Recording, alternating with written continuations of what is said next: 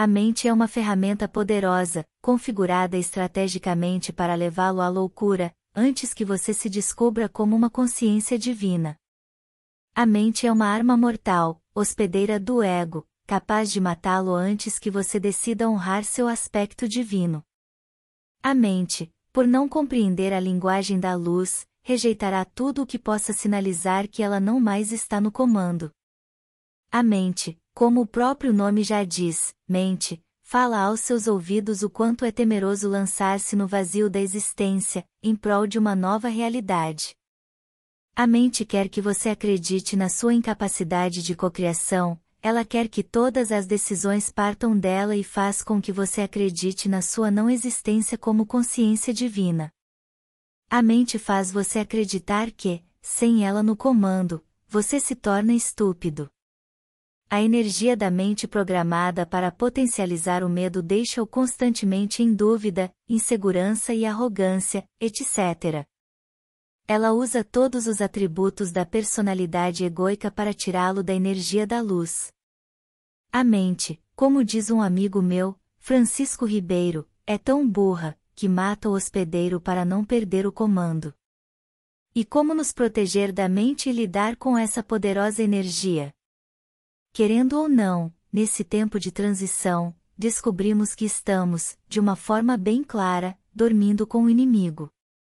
Embora a energia mental seja a ferramenta que usamos, para essa sagrada experiência essa energia não é mais útil, vamos colocar assim, da maneira que aprendemos a usá-la.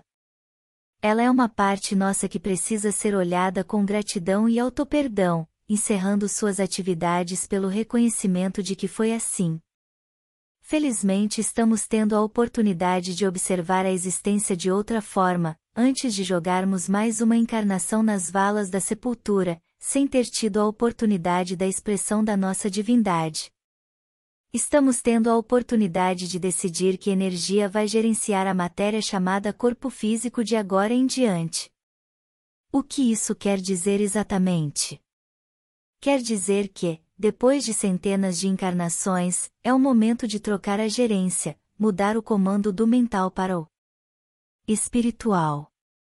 Quer dizer que o corpo físico será gerenciado, nada mais, nada menos do que pelo Eu Sou, e sua consciência crística assumirá o poder da sua existência.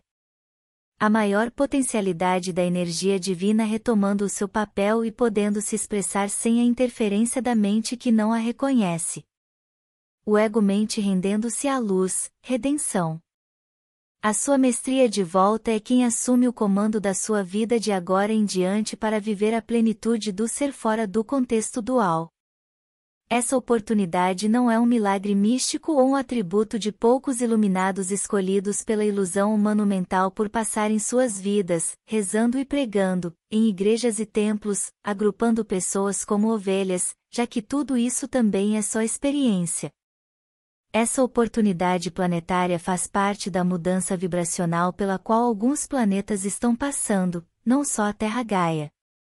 Esse alinhamento planetário é uma realidade provada cientificamente que gerará mudanças significativas em toda forma de vida, principalmente no homem que deixará de viver a dualidade entrando para a unidade. É um evento cósmico de magnitude incalculável e indescritível para a mente racional, que muitas vezes se nega a acreditar que isso possa estar acontecendo. Pela própria limitação da sua programação, qualquer coisa que ela não consiga compreender, ela automaticamente nega. Sendo assim, queridas crianças, existe todo um trabalho a ser feito nesse sentido. A mudança de frequência vibracional é importante para quem está compreendendo que o momento de escolha chegou. Biblicamente falando, é hora da separação, o joio e o trigo não mais compartilharão o mesmo espaço. Todo o processo está sendo amparado pelas consciências de energia de luz, conhecidas ou não, em nosso plano, como consciências interplanetárias, extraterrestres e intraterrestres, seres evoluídos sem forma física, dispostos a ajudar nesse evento cósmico. Assim como nós, que já compreendemos que estamos a serviço da criação, embora em forma física, mas já exercendo os potenciais da consciência crística. Teremos bastante trabalho pela frente, pois manter a frequência de luz exigirá de todos nós total entrega aos planos do Comando Estelar, responsável por todo esse projeto de unificação. E nosso maior obstáculo atualmente é vencer ou alinhar os padrões mentais de acordo com as leis divinas universais. Desejo, assim, que todos se percebam como potencialidade pura de luz, nesse aqui agora,